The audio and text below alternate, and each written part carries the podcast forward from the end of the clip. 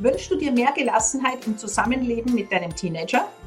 Suchst du konkrete und leicht umsetzbare Impulse für noch mehr Familienglück? Dann bist du hier genau richtig. Herzlich willkommen zu deinem Lieblingspodcast Familienglück und Pubertät. Deine Gastgeberinnen, das sind ich, Kira Liebmann, Familienexpertin und Gründerin der Akademie für Familiencoaching. Und ich, Ines Berger, Pubertätsexpertin und Elternermutigerin. Viel Spaß mit der heutigen Folge. Ja, herzlich willkommen heute zu einer neuen Podcast-Folge. Heute mit einem Interview und ich freue mich riesig, denn ähm, wir warten schon lange auf sie und jetzt ist sie endlich da. Dr. Med Sheila Delis, Deutschlands bekannteste Frauenärztin. Sie ist in New Jersey geboren, im Alter mit 15 nach Deutschland gekommen, hat dann in Mainz Medizin studiert und seit 2006 arbeitet sie in ihrer eigenen Praxis für Gynäkologie und Geburtshilfe. Dr. Sheila Delis ist eine der gefragtesten Expertinnen zu den Themen rund um die weibliche Gesundheit.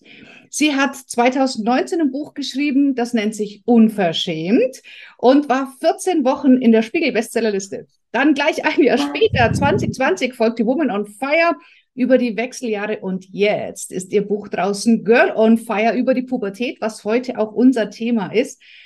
Und ähm, Dr. Sheila Delis hat einen TikTok-Kanal, nennt sich dort Dr. Sex und die haben bereits über 900.000 Abonnenten. Wow. Vielen, vielen Dank, dass du dir die Zeit nimmst, Sheila. Ja, ich freue mich, dass ich da sein darf. Sehr toll. Super. Ja, wir sind ja mit den Themen Pubertät ganz nah beieinander. Ähm, Sheila, hast du selber Kinder? Also bist du hier auch von dem Thema Pubertät selber betroffen? Äh, ja, ich habe ähm, eine Tochter, die ist jetzt 17 geworden in August mhm. und ich habe einen Sohn und der ist 14. Und äh, ja, bei meiner Tochter habe ich äh, Pubertät mit allem mitgemacht, was ich glaube, wir haben nicht viel ausgelassen. Also ich würde fast sagen, wir haben gar nichts ausgelassen. Äh, mein Sohn ist äh, jetzt noch nicht so groß in der Pubertät. Das ist aber bei Jungs kommt das bekanntlich etwas später als bei Mädels. Insofern alles gut. Mhm. Und wie war das für die Kinder, so eine erfahrene Mutter zu haben für deine Tochter? Konntet ihr wirklich über die bekannten Themen auch sprechen oder eher nicht? Tatsächlich ja, doch tatsächlich äh, ja, wobei ich gar nicht so genau sagen kann, wo woran das eigentlich liegt. Also ich habe ja in meiner Freizeit jetzt nicht viel, also wenn ich mit den Kindern Zeit verbracht habe, nicht viel über die Arbeit gesprochen. Ich denke, es könnte daran liegen, dass äh, meine Kinder eigentlich von Anbeginn an mit in der Praxis waren. Sie haben mitbekommen, da gibt es einen Günnstuhl, die haben mitbekommen, da gibt es Instrumente, die kommen in die Vagina rein, einfach. Und ähm, ich glaube, das war einfach so das Ding, dass da die Hemmschwelle relativ niedrig war, dann irgendwo mal zu sagen, guck mal, äh, hier ist dies oder hier ist das oder ist das normal und so. Und ähm, deswegen waren ganz viele Dinge ähm, überhaupt kein Thema. Mhm, okay. Und wie, wie kam dieser Spagat von, ich habe jetzt eine, eine Praxis, raus wirklich in Social Media, dass du doch so eine wahnsinnig große Reichweite auch aufgebaut hast? Was war da für dich so der entscheidende Grund? Ähm, mich hat äh, ich bin ja ein sehr kommunikativer Mensch und mhm. ähm, mir ist aufgefallen, dass die Frauen und Mädels wahnsinnig wenig wussten einfach über ihren Körper. Und äh, ich fand, das muss nicht sein, weil es relativ easy ist, alles zu verstehen. Und es ist tatsächlich für den Erfolg zwischen Arzt und Patient wirklich entscheidend, dass, die, dass der Patient, die Patientin das versteht, dass sie es einfach versteht. Und ähm, ich habe so, ich habe schon seit der Kindheit an, habe ich eine schriftstellerische Ader. Ich wollte schon immer Schriftsteller werden und, und, und schreiben und, und ähm, diese, diese diese Bezüge herzustellen, dass man Vergleiche ans, äh, herstellt äh, mit Dingen, mit denen man einfach was anfangen kann, ja, so aus dem Alltag, ja. Äh, das war mir, ähm, das habe ich festgestellt, dass ich damit einfach am besten Wissen transportieren kann. Und im Prinzip ähm, habe ich angefangen über äh, eine Freundin, die jemanden kannte von einer Zeitschrift, von der, von der Freund, also von der Zeitschrift, die auch noch Freundin heißt, die hat einfach eine Gynäkologin gesucht zum, für ein Interview und äh, ich habe mich mit ihr getroffen und wir haben, glaube ich, zwei Stunden lang über Gott und die Welt geredet und ähm, von dann aus wurde ich immer weiter gereicht sozusagen und, äh, und irgendwann mal kam die Anfrage, ob ich ein Buch schreiben will und dann habe ich ganz laut gesagt, ja, unbedingt. Und ähm, ja, und das äh, wurde dann Bestseller und äh, ja, und ich bin sehr dankbar, dass ich diese Möglichkeit habe und hatte und bekommen habe, äh, um meine Messages rauszubringen. Das ist ähm, mir dann doch, äh, also es ist ein ganz großer, ganz großer Traum ist für mich dann eigentlich in Erfüllung gegangen damit. Ja. Ähm, wir werden auch natürlich dein Buch äh, Girl on Fire ähm, hier in den Show Notes verlinken. Jetzt, mhm. Hören ja sehr viele Eltern hier zu, deren Kinder in der Pubertät sind oder jetzt dann bald in die Pubertät kommen. So, meine Frage an dich. Was sind denn so die meisten Themen, mit denen du konfrontiert wirst, die Eltern einfach nicht wissen? Also was, was sind so die Hauptthemen ähm, am Anfang der Pubertät? Ähm, die, na, sicherlich die Entwicklung und so erstmal so ganz praktische Fragen. Wann kommt denn die erste Periode? Was muss ich dann tun als Mutter? Muss ich dann mit meiner Tochter sofort zum Frauenarzt? Die Antwort lautet natürlich nein, musst du nicht. Also solange die Periode einfach regelmäßig oder überhaupt erscheint, ist damit erstmal eine Frage geklärt. Ähm, also erstmal sind häufig ganz praktische Dinge oder was ist, wenn eine Periode nicht regelmäßig kommt oder was ist, wenn meine Tochter Schmerzen hat und, und was ist mit der, soll sie jetzt die Pille nehmen und sowas. Oder alle anderen in ihrer Klasse nehmen die Pille, jetzt will sie die auch haben. So, da gibt erst ganz praktische Dinge. Ähm, später in der Pubertät, und das kann ich eigentlich auch nur aus meiner Erfahrung als Mutter sagen, auch mit anderen Müttern auch. Also wir haben da sehr viele Crossover-Bereiche sozusagen, weil ich ähm, Patientin habe, die Mütter sind und Freundinnen, die Patientinnen sind, die Mütter sind und das quasi alles, alles miteinander besprechen. Ähm, ich glaube, der ganz große, äh, ich glaube, bei ganz, ganz vielen kommt so diese, ähm, dieser Moment, wo man merkt, die eigene Tochter wendet sich von einem ab und äh, sie will mit einem dann quasi nichts mehr zu tun haben und äh, dass man trotzdem versuchen muss, äh, gewisse Dinge auch zu, zu verstehen, ja. Äh, und es ist sehr wichtig, diese Dinge zu verstehen, sonst äh, kann die Beziehung zum, zur eigenen Tochter sehr belastet werden. Und das kann gefährlich sein, weil alles, was wir ja wir wollen ja eigentlich alle nichts anderes, als dass es unseren Kindern gut geht. Und jeder von uns sagt äh, wahrscheinlich, man meint es wahrscheinlich auch ehrlich, wenn irgendwas ist, du kannst mich immer anrufen, ich komme dich überall holen, egal wo du bist, gerade Töchter. Aber ähm, es ist sehr schnell, diese Beziehung dann doch belastet oder vielleicht sogar vergiftet, dass die Tochter das eben nicht tut. Und äh, das sind ähm, oft Dinge, ähm, Prozesse, die nicht, nicht einfach sind. Also und, ja, und, und, und Wachstumsprozesse auch für beide Seiten. Also nicht nur die Kinder müssen wachsen, sondern man selber muss auch nochmal diese Metamorphose machen von Mutter eines kleinen Mädchens zu Mutter einer Teenager-Tochter. Mhm die, die Teenagerinnen, die zu dir kommen, sind ja wahrscheinlich die Mädchen, ähm, kann ich mir vorstellen, dir gegenüber ja offener als vielleicht den eigenen Müttern gegenüber. Was kann ich denn als Mama tun, wenn ich merke, oh, mein Kind kommt jetzt in die Periode, äh, bekommt die Periode, aber sie will mit mir nicht sprechen? Hast du da irgendeinen Tipp, was man tun kann? Also ich selber habe es mit meiner Tochter so gemacht, ich habe gemerkt irgendwann, okay, da ist Blut in der Unterhose, sie möchte nicht mit mir reden. Ich habe ihr dein Buch hingelegt, ich habe ihr Binden in verschiedensten Variationen hingelegt und habe ihr Zettel dazu getan, Schatz, wenn du reden möchtest, ich bin da. Und das hat sie dann irgendwann auch angenommen. Also ich weiß, wenn ich sie bedränge, dann möchte sie das nicht. Hast du irgendeinen Tipp, was Eltern da tun können? Gerade vielleicht Mütter. Das hast du schon super großartig gemacht, ganz, ganz toll, weil das ist ein, ein ähm, Phänomen, das gibt es gar nicht so selten, dass die Tochter die Periode bekommt und nicht drüber reden will. Oder ich habe das auch schon erlebt, dass die Tochter die Periode bekommt und sie streitet es ab. Die sagt, nö, ich habe die Periode. So, ey, doch, du hast eine Blut oder so. Nein, nein, habe ich nicht. Ja, dass sie es einfach so verdrängen, weil einfach ähm, der Körper sich schneller entwickelt, als dass der Kopf hinterherkommt. Und äh, das ist für viele Mädels dann doch äh, erstmal nicht zu verstehen, weil der Körper, der bisher gut funktioniert hat, fängt auf einmal an Dinge zu machen und, und, und der Kopf und das Herz und, und die Seele kommt dann nicht, nicht ganz mit. Also ich finde das, so wie du das gemacht hast, schon, schon sehr, sehr gut. Dinge hinlegen und einfach nur signalisieren, ich bin da. Ähm, wenn du mich brauchst. Weil äh, das ist genau was, was du sagst. Dieses Bedrängen, dieses, ja, sag doch mal, sag doch mal, ist doch ein, ein, ein, ein und weißt du denn, dass da geht, da geht die Tür noch mehr zu. Ja, also man muss ja bei unseren Mädels ja, ich sage immer, die Kommunikationsleitung ja offen halten. Das heißt, wenn die Tür ein bisschen, die, die, die wollen die Tür immer zumachen. Die wollen im Prinzip die Tür zumachen zur Kindheit und alles, was dazugehört. Und dazu gehören Mama und Papa und der peinliche kleine Bruder und all diese Dinge, ja. Mhm. Also im Prinzip, man möchte die dazu bekommen, dass sie freiwillig die Tür so einen Spalt weit aufmachen. Und das, das äh, passiert eigentlich nur, indem man keinen Druck ausübt, indem man einfach seine Hilfe anbietet, einfach zeigt, ich bin da. Ähm, ja, und dann darf, muss man ganz vorsichtig mit diesem neu gewonnenen Spalt in der Tür umgehen, damit die auch offen bleibt, ja. Ja, ja. Genau. Und ich meine, es gibt ja mittlerweile toll, also von Unterwäsche über Binden, also da ist ja eine ganz große Varianz. Was empfiehlst denn du jetzt gerade bei jungen Mädchen? Was, wie, wie sollen die denn umgehen mit der Periode? Was, was empfiehlst du zu benutzen?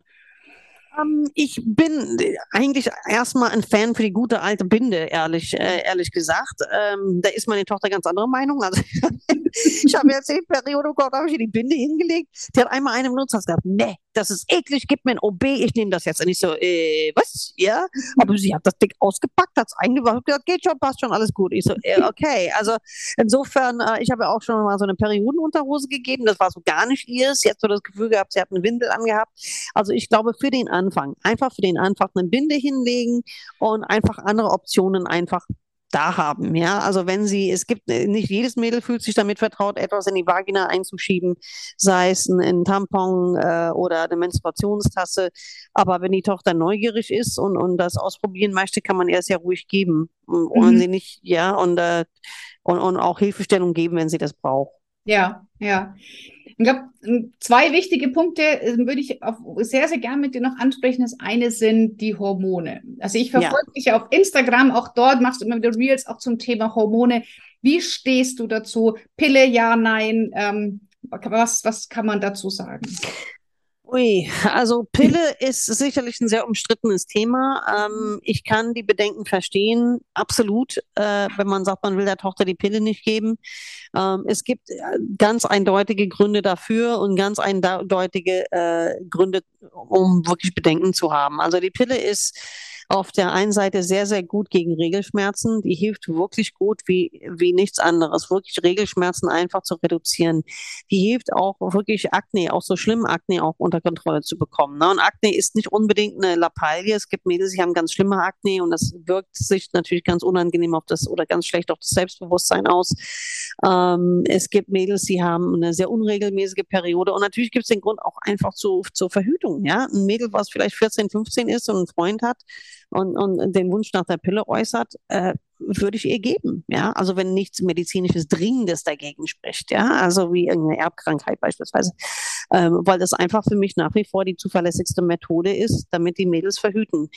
Die Nachteile der Pille sind ähm, bekannt. Eins der, ähm, eins der, würde ich mal sagen, es gibt eins der häufigsten und gleichzeitig eins der, der unangenehmsten sind die Depressionen, die Kinder haben bekommen können, die die Mädels bekommen können, ohnehin schon zu diesen ganzen hormonellen Durcheinander, was sie haben als Teenie ähm, kann die Pille das natürlich verstärken, ja, und Depressionen verstärken und sogar auch hin bis zu Selbstmordversuchen und lauter solche Dinge, die wir, die wir alle nicht haben wollen. Ähm, das ist ein schwieriges Thema. Es ist schwierig, ich verstehe das. Äh, natürlich auch Thrombosen, Embolien und all diese anderen Sachen, die, die passieren können ähm, mit der Pille ist es mir völlig klar. Nur ähm, wenn es um die Verhütung geht, haben wir Ärzte wenig anderes in der Hand für die kleinen Mädels, weil äh, den eine Spirale einbasteln in die kleine wachsende Gebärmutter habe ich Manschetten vor. Ähm, das tut auch weh, das einzusetzen. Eine erwachsene Frau sagst du, okay, beiß die Zähne zusammen, das tut, das tut jetzt mal irgendwie drei Sekunden weh, durchatmen und dann wird alles wieder gut. Aber mit einem Mädel, finde ich, die vielleicht zweimal in ihrem Leben auf diesem Gynnestuhl war, zu sagen, da atme alles, wird alles gut, finde ich das nicht gut. Da traumatisiert man sie wirklich mit. Also die einzige andere Alternative wäre, eine Spirale in einer Vollnarkose zu legen und dass das irgendwie schon äh, ähm, gar nicht im Verhältnis steht, finde ich, äh, erklärt sich von selbst. Ähm, Insofern ja, also äh, zur Verhütung Pille, alles andere finde ich, äh, ist, ist mir nicht, nicht zuverlässig genug. Mhm. Ja, aber wir wollen ja nicht, dass die Teenies schwanger werden. Ja. Ganz einfach. Ja, Absolut, absolut. Und ähm, ich habe dein Buch Woman on Fire gelesen und ähm, fand es großartig. Ich habe es verschlungen. Also du, du schreibst das so toll, auch mit diesen Danke. drei mit Charlie und also ganz, ganz großartig. Und da war für mich so dieses Bild, was für eine explosive Mischung. Wir Frauen kommen in die Wechseljahre, die Kinder ja. sind dann in der Pubertät. Wow, also ich glaube, dass da Richtig. ein Trouble vorprogrammiert ist, ist klar, oder? Absolut, absolut. Wir sind dann beide in der Metamorphose sozusagen. Äh, und äh, das, ähm, das ist, das ist, ein, das ist sicherlich nicht, nicht ganz ohne. Äh, wichtig ist auch wirklich äh, achtsam mit sich selber umzugehen und zu gucken, was brauche ich im Moment und äh, wirklich, wenn es geht, in die Selbstbeobachtung zu gehen und zu gucken, was äh, ähm, wo reagiere ich über oder wo fange ich an, äh, was triggert mich jetzt? Ne? Mhm. Was, was, äh, weil sonst endet das Ganze in Schreiereien und knallenden Türen von beiden Seiten und das ist ja wenig produktiv, sozusagen. Das stimmt. Also ich habe meiner Tochter auch gesagt, ich bin jetzt zwar noch nicht wirklich in den Wechseljahren, aber ich, ich manchmal kommen so diese Wutanfälle, sage ich, oh Schatz, ich kann dich echt gut verstehen ab und zu. Also ähm, ja, da darfst du, glaube ich, auch mit ein bisschen Humor und ein bisschen Leichtigkeit hilft ja da auch schon, wenn man es nicht ganz so echt. Absolut, na absolut. Ich meine, vor allen Dingen, wenn wir ja diese, wenn wir merken, dass wir dann wirklich aus der Haut fahren, ja. Äh, mhm. Und, und wirklich, wir merken ja oft, wenn es hormonell ist, dass wir merken, oh, das ist hormonell, ich bin völlig gar nicht ich selber. Ich meine, wir haben ja ein Erwachsenengehirn. Mhm. Ja, wie muss es den Mädels dann erst recht dabei gehen? Das ist schon, das ist schon hammerhart, was sie durchmachen ja. müssen. Muss man schon sagen, ja. Ähm, Sheila, bei Dr. Sex, was sind denn so Themen, die du dort, weil das ja die Zielgruppe ähm, Jugendliche, junge Erwachsene, was sind Themen, mit denen du dort aufklärst? Äh, wir klären sehr viel auf über, ähm, über Verhütungsmethoden. Wir klären sehr viel auf über, was ist normal, ja, äh, was ist normal in der Anatomie, was ist äh, was ist normal? Wie sehen Brustwarzen aus? Wie sehen, sind Haare an der Brustwarze? Sind die normal? Äh, wie ist überhaupt mit Schambehaarung? Soll man sie rasieren? Soll man sie nicht rasieren? Äh, ist es ungesund, sie wegzumachen? Wie ist es dann mit den Vulvalippen? Wie, wie sollen sie aussehen? Wie dürfen sie aussehen? Wie ist es in der, in der sexuellen Selbstbestimmung? Was ist wichtig? Was, wie, wie spricht man gewisse Themen an? Ähm, ach, allerlei. Und dann natürlich der ganze Zyklus rauf und runter, ne? die verschiedenen Phasen, wie die halt mit einem umgehen ähm, oder was sie mit dem eigenen Kopf machen. Äh, alles Mögliche. Äh, auch mhm. Krankheiten, wo auch die, die, die, aufgeklärte Jugend ist ja, heute sind die ja, ähm, heute sind die ja sehr, sehr, sehr gewieft, was ähm, Diagnosen und sowas anbelangt. Also jeder googelt sofort seine Diagnose und kommt zurück mit solchen Sachen wie Endometriose oder PCOS und so diese Dinge und dann fragen die, was ist eine Endometriose, was ist ein PCOS? Und das sind halt Krankheiten, die man halt bekommen kann oder haben kann als Teenie oder als junge Frau und dann machen wir darüber auch Videos. Ja, was sind denn wo wir sagen Endometriose, das sind Next Level Regelschmerzen beispielsweise und erklären, was das ist. Und sowas einfach, um so viel Informationen wie nur möglich rauszubringen. Ja, das ist, das ist wichtig. Äh, Kondome oder das äh, weibliche Kondom beispielsweise mal auch demonstriert. Wir durften natürlich auch, das ist, das ist sehr lustig, ja. Als, als Dr. Sexler kriegen wir alle möglichen äh, interessanten Verhütungsvarianten dann in die Hände und dürfen selbst erstmal entdecken, was es da so alles gibt auf dem Markt. Ja, das ist mhm. Das glaube ich. Also ihr redet da auch wirklich Klartext. Ähm, Absolut, ja. Ja, und die äh, junge Leute können einfach sich die Infos holen, die sie vielleicht sonst, äh, die sie gern hätten, aber sich vielleicht nicht trauen zu fragen. Genau. Oder einfach Fragen, die man nicht wusste, dass man die überhaupt hatte, ne, in Bezug ja. auf Dinge. Mhm. Ne? Das ja. ja. Ähm, es, es gibt ein Thema, was ja noch unfassbar schambehaftet ist. Das ist das ganze Thema den eigenen Körper entdecken, Selbstbefriedigung, gerade auch bei jungen Menschen. Gibt es denn überhaupt Eltern deiner Erfahrung nach, die über Selbstbefriedigung, den eigenen Körper sich entdecken, mit ihren Kindern sprechen können? Oder ist das echt ein Thema, was man sagt, lager das lieber mal an die Frauenärztin aus? Oh, also das, ähm, das Thema Selbstbefriedigung äh, und, und Körper selbst entdecken ist ein wahnsinnig schwieriges Thema. Also äh, es ist, man muss ja erstmal seine eigene Scham darüber, weil man selbst noch, je nachdem, wie man erzogen worden ist, trägt man das noch mit sich rum. Ja, also wenn die Eltern, äh, je nachdem, wenn man aus so einem, äh, sagen wir mal, sehr, sehr, sehr katholischen Haushalt gekommen ist und es hieß ja, das macht blind, keine Ahnung. Die Oma hat dir gesagt, das macht blind, ja. Ja, oder solche Sachen, ja. ja das, äh, das ist, oder das ist gar nicht gut oder du kannst dann später, keine Ahnung, keine Kinder kriegen. Was weiß ich, ja, was ist da für, für, für Flausen in den Kopf gesetzt haben. Diese Worte ähm, hat man trotzdem irgendwo immer noch abgespeichert, die man gehört hat mit, mit 10, 11, 12, ja. Und, äh, deswegen, man wird erstmal mit der eigenen Scham konfrontiert und man merkt, das ist komisch und dann muss man dem Kind gegenüber natürlich dann, wenn man dem Kind sagt, du, das ist normal, das macht jeder, dann weiß das Kind auch ein bisschen, dass man selber ja auch sich selber befriedigt. Ja, also das ist so ein unheimlich schambehafteter Moment, wo man auch äh, mit sich selber auch so ein bisschen ins Gericht gehen muss und gucken muss, okay, was, was, äh, wo, warum habe ich da immer noch ein Thema mit? Äh, viele Kinder wollen da auch nicht drüber reden. Ne? Viele Kinder sagen, nee, ich will das nicht, nein, nein, nein. Man hat es zumindest angeboten. Ähm, aber schön, dass du das gesagt hast mit der Frauenärztin oder Frauenarzt. Ich glaube, die meisten Gynäkologen klären nicht über Selbstbefriedigung wirklich auf. Ich glaube, viele haben da selber auch noch ein, Problem damit. Äh, ich, ich, ich bekomme das ja in, ich nenne das mal die Erwachsenenbildung, kriege ich das ja mit, wenn die Erwachsenenpatienten zu mir kommen und sagen, meine frühere Frauenärztin hat gesagt, was wollen Sie noch mit Sex? Sie sind ja schon 40. Also wo Yay, wow. Ja, ja, und jetzt haben sie ihre Kinder, wo es braucht doch kein Sex mehr, jetzt haben sie doch Kinder. Also ich so, äh, äh, nein, ja. ja. Ähm, insofern, äh, das, also der Frauenarzt, glaube ich, ist als, ist als äh, Aufklärungspartner nicht äh, bedingungslos geeignet. Ja, das ist, glaube ich, sehr, sehr äh, von, von der, sehr, sehr personenabhängig. Ich glaube, unsere Jugend heute ist ja zum Glück schon wesentlich offener und aufgeklärter, als wir das vielleicht waren, auch durch Social Media. Ich selber äh, habe dann auch diesen Trend, ähm, dass die Kinder auch viel zu früh mit so ganz schlimmen Pornobildern in ja, furchtbar. kommen. Und da also ein ganz falsches Bild auch zum Teil von der Rolle der Frau beim Sex kriegen und so. Erlebst du das auch? Ist das auch so ein Absolut, absolut. Ähm, also Pornografie ist äh, etwas, ähm, womit die Kinder wirklich sehr, sehr früh auch konfrontiert werden. Äh, und natürlich überhaupt nicht verarbeiten können. Ich meine, ich glaube, jeder von uns erinnert sich an sein erstes Mal, wo er überhaupt einen pornografischen Film gesehen hat. Das hinterlässt wirklich Spuren, wenn man das so sieht, was da so für, für Muster, was da so für ein roter Faden ist. Ähm, wo es so gar nicht um, um, weibliche, wirkliche weibliche Lust oder dass die Frau überhaupt als, als, als äh, als eine Frau mit eigenen oder Person mit eigenen Bedürfnissen oder gar als, als besondere Person oder, oder gar vielleicht Königin gewürdigt wird und, und, und, und gefeiert wird, sondern es geht eher dann einfach nur um die Huldigung des, der, der Erektion äh, und, und mehr scheint es irgendwie nicht zu geben. Ähm, natürlich gibt es verschiedene Varianten von, von der Pornografie. Die meisten finde ich natürlich ungeeignet für Kinder, ja. für Jugendliche, eigentlich auch für Menschen, wenn ich ehrlich bin. Ne? Also, weil es ist, das hat mit der Realität ja so, so überhaupt gar nichts zu tun. Das hat auch mit, mit, mit natürlichem Sexleben nichts zu tun. Und äh, die Kinder bekommen ganz andere, äh, leider auch ganz, ganz andere Vorstellungen davon, ähm, ja. was, was, sie, was sie anbieten sollen, wenn sie in ein, zwei Jahren sexuell aktiv sind, was sie in ihrem Repertoire haben sollen. Es ist ganz, ganz fürchterlich. Und dann muss man sich erst noch von diesem Baum runterholen und sagen, pass mal auf, äh, ähm, äh, jemanden beim äh, Sex würgen ist nicht normal. Äh, mhm. Irgendeinem losen Bekannten irgendwie auf dem Klo äh, einblasen ist nicht normal. Ja?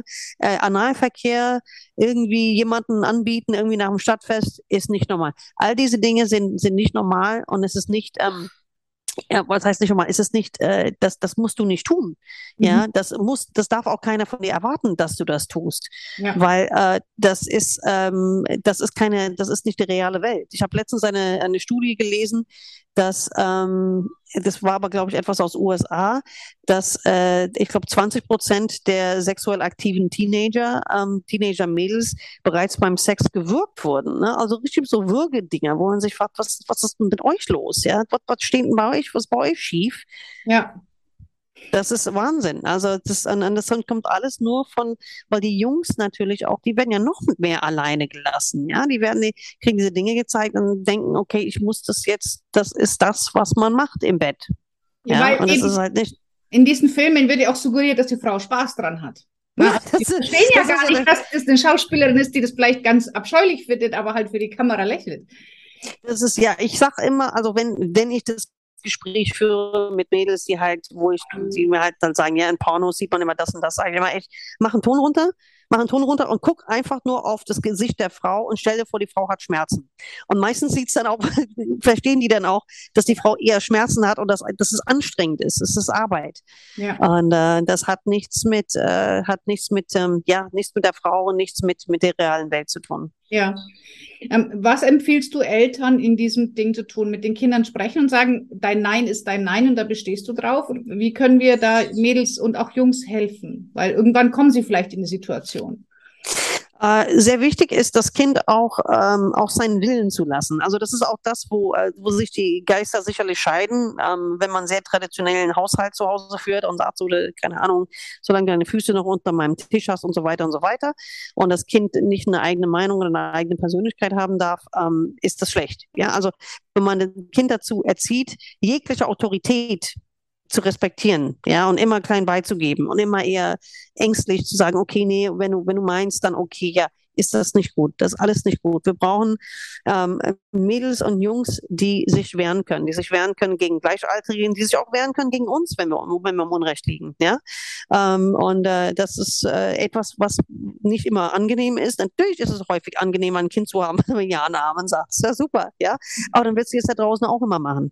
Wird sie ja draußen auch immer ja Namen äh, sagen. Und das ist, ja. glaube ich, die, die beste Abwehr. Es ist ein, ein bisschen schizophren für ein Kind, wenn die Mutter und der Vater, die zu Hause sehr, sehr autoritär auftritt, sagt, du kannst auch Nein sagen, wenn sie das Gefühl haben, aber hier zu Hause kann ich nie Nein sagen. Dann muss ich immer tun, was, was man mir sagt. Also ähm, das finde ich, das finde ich schwierig. Ich glaube, so dieses, dieses sich wehren ist ein Muskel, was man auf jeden, auf, aus sämtlichen Ebenen trainieren muss bei den Kindern ne? und auch, auch äh, entwickeln lassen muss. Mhm. Ja, absolut. Und den Kindern da die Möglichkeit geben. Aber dazu braucht es ja wieder reflektierte Eltern, die einfach das absehen können. Ne? Was, was passiert denn durch mein Verhalten mit den Kindern? Ja, natürlich, natürlich, natürlich. Und das ist auch, das finde ich, was auch die, ähm, was Kinder uns eigentlich immer beibringen. Die bringen uns ja immer was über uns selber bei, ob es passt oder nicht, weil wir ja natürlich gerade in der Pubertät werden wir so viel konfrontiert mit Themen, weil es wird, das Einzige, was wir kennen, ist ja unsere eigene Pubertät und unsere eigene Erfahrung und wir spiegeln uns natürlich daran und sagen, nicht, dass sie so und so wird oder nicht, dass das und das ihr passiert oder nicht, dass das so und so ist, und, ähm, und dann, dann, dann schüttet man alles, das alles über das Kind aus und sagt, werd nicht so, sei nicht so, äh, bitte nicht, dass dir das so und so passiert, wie es mir passiert ist. Und ähm, da werden die schon in gewisse Richtung, finde ich, auch, auch geschoben, ne? anstatt dass man ähm, äh, versucht von sich selber erstmal Abstand zu nehmen und, ähm, und uh, auch von seinen eigenen Ängsten und seinen eigenen Befürchtungen, weil das ist doch häufig auch gerade wirklich kein guter Ratgeber, die eigenen Ängste. Ne? Dann sagt man das Falsche, man, ähm, ja, also ich glaube, das ist nicht gut. Vor allem handelt man ja dann nicht fürs Kind, sondern nur, mach nicht, was ich gemacht habe. Also man genau. wieder sein Leben dem Kind über, statt dem Kind zu sagen, hey, mach nicht, mach, nicht mein Leben, sondern mach deins und das hat mit mir nichts zu tun. Genau, richtig, ganz genau. Ja, dass man ihnen also die Freiheit lässt. Ähm, Sheila, wie, wie siehst du das? Hast du auch Kontakt zu jungen Männern, also zu jugendlichen Teenager-Jungs? Oder ist das wirklich, eher, du sagst, du, du machst das eher mit den Mädchen? Ich habe ganz, ganz wenig Kontakt zu, zu den Jungs. Also wenn, mhm. dann sind es dann äh, Freunde von meiner Tochter oder Freunde der Freundinnen meiner Tochter. Aber so ähm, glaube ich nicht. Ich glaube, die würden sich auch nicht trauen, mit mir mit mir über sexuelle Dinge zu reden. okay. Und bei deinem Buch ähm, Girl on Fire, was ist so für dich die Quintessenz des Buches? Also was, wo du sagst, wenn ich es jetzt mal so zusammenfassen müsste, was wäre so diese Hauptmessage, die du gerne darüber transportieren möchtest? Uh, mein Hauptmessage ist, ähm, schalte dein Ego zurück, behalte um drei Gottes Namen die Leitung offen zu deinem Kind akzeptiere das, was sie dir zeigt, äh, auch wenn sie dir einen Mensch zeigt, den du nicht kennst oder von dem du nicht dachtest, dass sie wird, akzeptiere es und interessiere dich für ihre Welt, interessiere dich für, für alles, was, was sie was sie gut findet und was sie nicht gut findet. Und ähm, weil nur indem man das macht, äh, kann man auch wirklich in der Position sein, sein Kind wirklich am besten zu schützen. Nicht durch Verbote und nicht durch, durch irgendwelche äh, ähm, Maßregelungen. Da, damit, damit schafft man eigentlich nur, dass sie einem ein falsche, falsches Bild zeigen. Mhm. Ich nehme immer ganz gern diese, diesen Vergleich aus dem Krankenhaus. Ne? Jeder, der ins Krankenhaus kommt, zum Beispiel um ein Kind zu bekommen oder sonst irgendwas, der kriegt erstmal einen Zugang gelegt. Ne? Der kriegt erstmal diesen Nadel in den Arm und so. Und viele fragen sich, warum? Ich brauche das doch gar nicht, ich brauche das doch gar nicht. Ja, das brauchen wir, falls es einen Notfall gibt, dass ich dann direkt diesen, diese Leitung offen habe. Und so ist es genau. Wir müssen sozusagen den Zugang zu unserer Tochter legen und das auch immer schön offen halten, damit wir im Notfall da wirklich, ähm, wirklich auch wirklich agieren können. Und ein Notfall ist, dass sie, äh, keine Ahnung, äh, sagt, sie übernachtet bei einer Freundin und dann wird sie nachts von der Polizei heimgebracht, weil sie irgendwie kiffend im Stadtpark ge ge gefunden wurde. Und das sind jetzt nicht Dinge, die jetzt nur den Mädels aus schlechten Familien oder was weiß ich was passiert, sondern das ist mir auch ganz wichtig, auch äh, auch wirklich zu transportieren, dass ähm, diese Dinge, äh, das passiert ganz vielen Teenies. Und das heißt nicht, dass du was falsch gemacht hast als Mutter oder dass du ein Versager bist als Eltern oder sonst irgendwas, sondern es passiert. Und es ist einfach wichtig, dem Kind immer wieder wieder, immer wieder zu zeigen, ich bin die Andockstation und kannst immer zurückkommen. Mhm. Das ist meine, meine Quintessenz war jetzt sehr lange, aber du hast es sehr viele Messages, was ich da reinpacken Absolut. Ähm, jetzt hast du gesagt, die Leitung offen halten. Wie kann man das ganz praktisch machen? Ähm, da ist natürlich Zeit mit involviert. Das heißt also, man muss es sich Zeit nehmen, ähm, wirklich zu fragen, zu hören, was, was machst du? Und wenn es irgendwas ist, muss auch gar nicht so gezielt sein, dass man sich hinsetzt und sagt, so, ich möchte jetzt gerne wissen, was ist in deinem Leben los, sondern dass man einfach Dinge zusammen unternimmt, dass man zusammen ähm, irgendwie in Film guckt oder dass man zusammen shoppen geht oder dass man zusammen einfach, keine Ahnung, zu McDonalds geht, auch wenn man selber gar nicht gern zu McDonalds will. Aber äh, einfach, dass man Zeit miteinander verbringt und ähm, und dann öffnen sie sich schon, die Kinder, die Mädels häufig. Wenn sie einfach merken, ich kann Mama vertrauen, sie flippt jetzt hier nicht gleich aus, sie hält mir jetzt nicht eine Moralpredigt, äh, sondern dass man einfach offen und ehrlich, ohne Hintergedanken, ohne dass man irgendwie herausbekommen will, auch diese komische neue Freundin, die sie angeschleppt hat, äh, raucht sie vielleicht heimlich oder irgendwie sowas, sondern dass man einfach mit offenem Geist den, ähm, seine Tochter wertschätzt. Das ja. ist, glaube ich, wichtig. Da habe ich ein ganz spannendes, kurzes Beispiel. Eine ähm, Coachie von mir hat gesagt, ja, ich möchte mit meiner Tochter, die war 15, gern Zeit verbringen, aber immer wenn ich sage, ich will mit ihr Zeit verbringen, dann will sie mit mir nur blöde YouTube-Videos gucken und das will ich nicht. Und ich habe dann zu der Mama gesagt, setz dich doch mal hin und schau mit ihr die genau. YouTube-Videos. Genau, genau das, genau. an. Und dann sagt sie, Kira, nachdem wir uns das dritte Mal hingesetzt haben, hat mein Kind einfach angefangen zu sprechen und das hätte sie vorher nicht getan. Also genau. das brauchte diesen, wie du gesagt hast, Beziehungsaufbau. Genau, richtig. Es ist auch dieses, sie hat ja, indem sie gesagt hat, lass uns zusammen YouTube-Videos gucken, sie hat sie damit in ihre ihre Welt hineingeladen. Das war eine Einladung. Ja. Und das ähm, hört sich vielleicht nicht so an, weil wir als Erwachsene denken, okay, wir gehen jetzt spazieren und dann wird sie mir ganz viel erzählen oder gehen Kaffee trinken. Nein, das ist, das war ihre Form der Einladung. Komm hinein in meine Welt. Und wenn man hineingelassen wird in diese Welt, dann ist es total wichtig, nicht den Fehler zu machen, alles zu kritisieren. Ey, was ist denn das? Das ist total doof. Wie kannst du sowas Hirnrissiges gucken? Schau dir deine Cousine an, sie spielt Geige lieber als das YouTube-Videos. Guck keine ja. ja? Ah, ja. Das ist, das ist, ja, das war, das war dann wirklich, dass sich interessiert und sagt, ja, und das genau das, also es ist genau wie du sagst, passiert nicht heute, es passiert nicht morgen, aber das Kind merkt, äh, die Mutter fühlt sich, äh, kann sich in meiner Welt bewegen und dann kommt das schon. Ist genau so. Ja. Ja, meine Kinder bringen mir TikTok-Tänze bei. Interessiert mich überhaupt nicht, aber es ist Beziehungsaufbau, ja.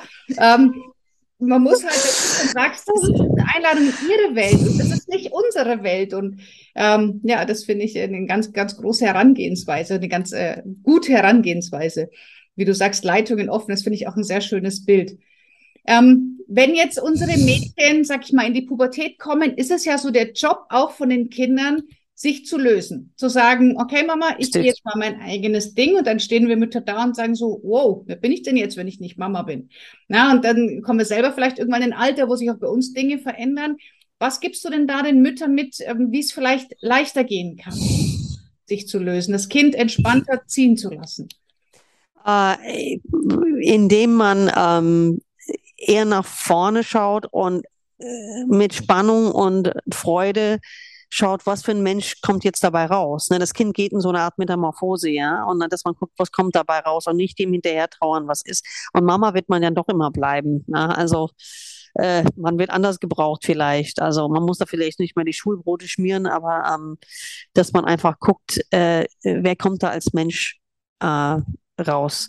Und dann ist es vielleicht auch an der Zeit zu schauen, was will ich von meinem Leben. Ne? Ähm, man ist ja auch häufig äh, ja, Mutter, aber man hat häufig ja auch noch ganz viele andere Qualitäten. Ich kenne äh, Mütter, die bei Elternabenden äh, so viel Organisationstalent und so viel wahnsinnig so viel, so viel an den Tag legen, dass ich denen sage, du könntest eigentlich so CEO sein von irgendeiner großen Firma, was du hier alles leistest und managst gleichzeitig, ja? ja. Also wir können auch häufig auch ganz viel mehr als, äh, also wer einen Haushalt gemanagt hat mit Kindern und, und alles und äh, alleine, der hat ganz, ganz viel drauf und kann ganz sicherlich noch andere Dinge machen. Ja, und das ist halt auch ein ganz tolles Bild, ne? dass wir, wir sind ja mehr als nur Mutter. Ja, es gibt ja, ja, klar. andere. Nur manchmal verliert man sich so ein bisschen in der Mutterrolle. Ja, Sheila, ist das nächstes Buch geplant oder ist jetzt erstmal Schluss mit Büchern? Nee, ich glaube, Schluss mit Büchern wird jetzt erstmal nicht sein. Also ich habe ein nächstes Buch habe ich geplant. Es ist aber, ich muss jetzt noch ein bisschen Pause machen. Mein Gehirn muss sich jetzt noch ein bisschen erholen. Und dann äh, werde ich das aber nächstes Jahr angehen. Ein großes Buch über die Sexualität. Mhm. Okay, spannend. Wahrscheinlich, wenn ihr eure ganzen äh, ähm, TikTok-Videos in ein Buch fasst, dann wird es ein sehr, sehr dicker Wälzer, wenn ihr da alle Antworten reinpackt. Das ist, nein, das wird nicht, das, das eher nicht. Also die TikTok-Generation, äh, das ist, wird eher nicht für die TikTok-Generation mhm. sein. So. Eher so für uns Mädels. Ja. okay. Und für ja. die Jungs vor allen Dingen, ne? Also ja. für unsere Männer. Dass die, die, die haben ja am meisten, die haben ja am meisten Fragen wegen der weiblichen Sexualität. Die sind ja häufig ja, ja. auch super oldschool erzogen worden und wissen auch ganz viel nicht. Also insofern. Ja, wir planen tatsächlich gerade einen, ich nenne es mal Geburtsvorbereitungskurs für Männer. Also was heißt eigentlich, also nicht, ja, also nicht im körperlichen Sinne, sondern was heißt denn das, Papa? Und was ist denn meine Rolle als Vater? Und ja, wie wichtig bist du denn? Also, weil ich glaube, viele Männer das total unterschätzen, wie wichtig Absolut. Kinder sind. Absolut, absolut. Das ist, das unterschätzen sie und man hat auch von der Gesellschaft her auch eigentlich immer der Mutter eigentlich 90 Prozent der Verantwortung auch gegeben und ähm, aber die Rolle des Vaters ist äh, ist extrem wichtig. Ne? Also es wird, wurde, glaube ich, von ganz vielen unterschätzt. Absolut. Gibt es denn jemand, ähm, den du kennst, wenn, wenn man vielleicht gerade hier hört, zuhört, der das, was du für Mädchen machst, für Jungs macht? Falls Eltern hier was wissen wollen? Leider, leider nicht. Also ich, äh, ich kenne da noch, noch niemand, der das so für Jungs macht. Es gibt sicherlich, ja. aber äh, wie gesagt, das ist so Bereich äh, Urologie wahrscheinlich. Ähm, da gibt, es gibt ein paar Kollegen, die ein Buch geschrieben haben, aber ob sie das jetzt für die, für die Teenager-Jungs gemacht haben, glaube ich nicht, obwohl ich nicht, äh, äh nicht daran zweifle, dass die Urologen ja. bestimmt sehr viele Geschichten zu erzählen haben. Ne? Weil ja. wenn die Jungs oder die Männer zu ihnen gehen, dann geht's wirklich oft ans Eingemachte, ne? dass sie dann Angst haben, der Penis ist zu klein oder die Vorhaut lässt sich nicht zurückziehen oder mein Hoden sieht komisch aus oder wie auch immer. Die haben ja, die Männer haben ja, und wir sagen ja auch über Frauen sind in der Medizin nicht gesehen, aber Männer sind, was die sexuellen Sachen anbelangt, sind die komplett, komplett, äh, die haben überhaupt keine Lobby. Ja, wo ja. wendet sich ein Mann hin, wenn er Angst hat, sein Penis ist zu klein? Mal ehrlich. Ne? Das ja. ist, er kann ja kaum seinen, seinen Golfpartner fragen. Ne? So, das ist ja, wir Frauen können ja. ja immer noch sagen, sieht mein Hintern fett aus, ja, aber das sagen die Männer ja nicht ja. zueinander. Ja. Das stimmt, das stimmt allerdings. Ja, deswegen toll, dass du dich dann da auch den, den, den Frauen und den jungen Mädchen und, und uns erwachsenen Mädels ähm, hier widmest und aufklärst. Ich kann deine Bücher tatsächlich nur empfehlen und bedanke mich ganz, ganz herzlich für deine Zeit, liebe Sheila. Wir verlinken alle deine Kanäle, dein Buch wird alles verlinkt in den Show Notes. Und ähm, ja, danke, danke für die Informationen und äh, für deine Zeit. Sehr gerne, es hat großen Spaß gemacht. Auch. Alles klar. Danke dir. Tschüss. Nächste Danke. Tschüss.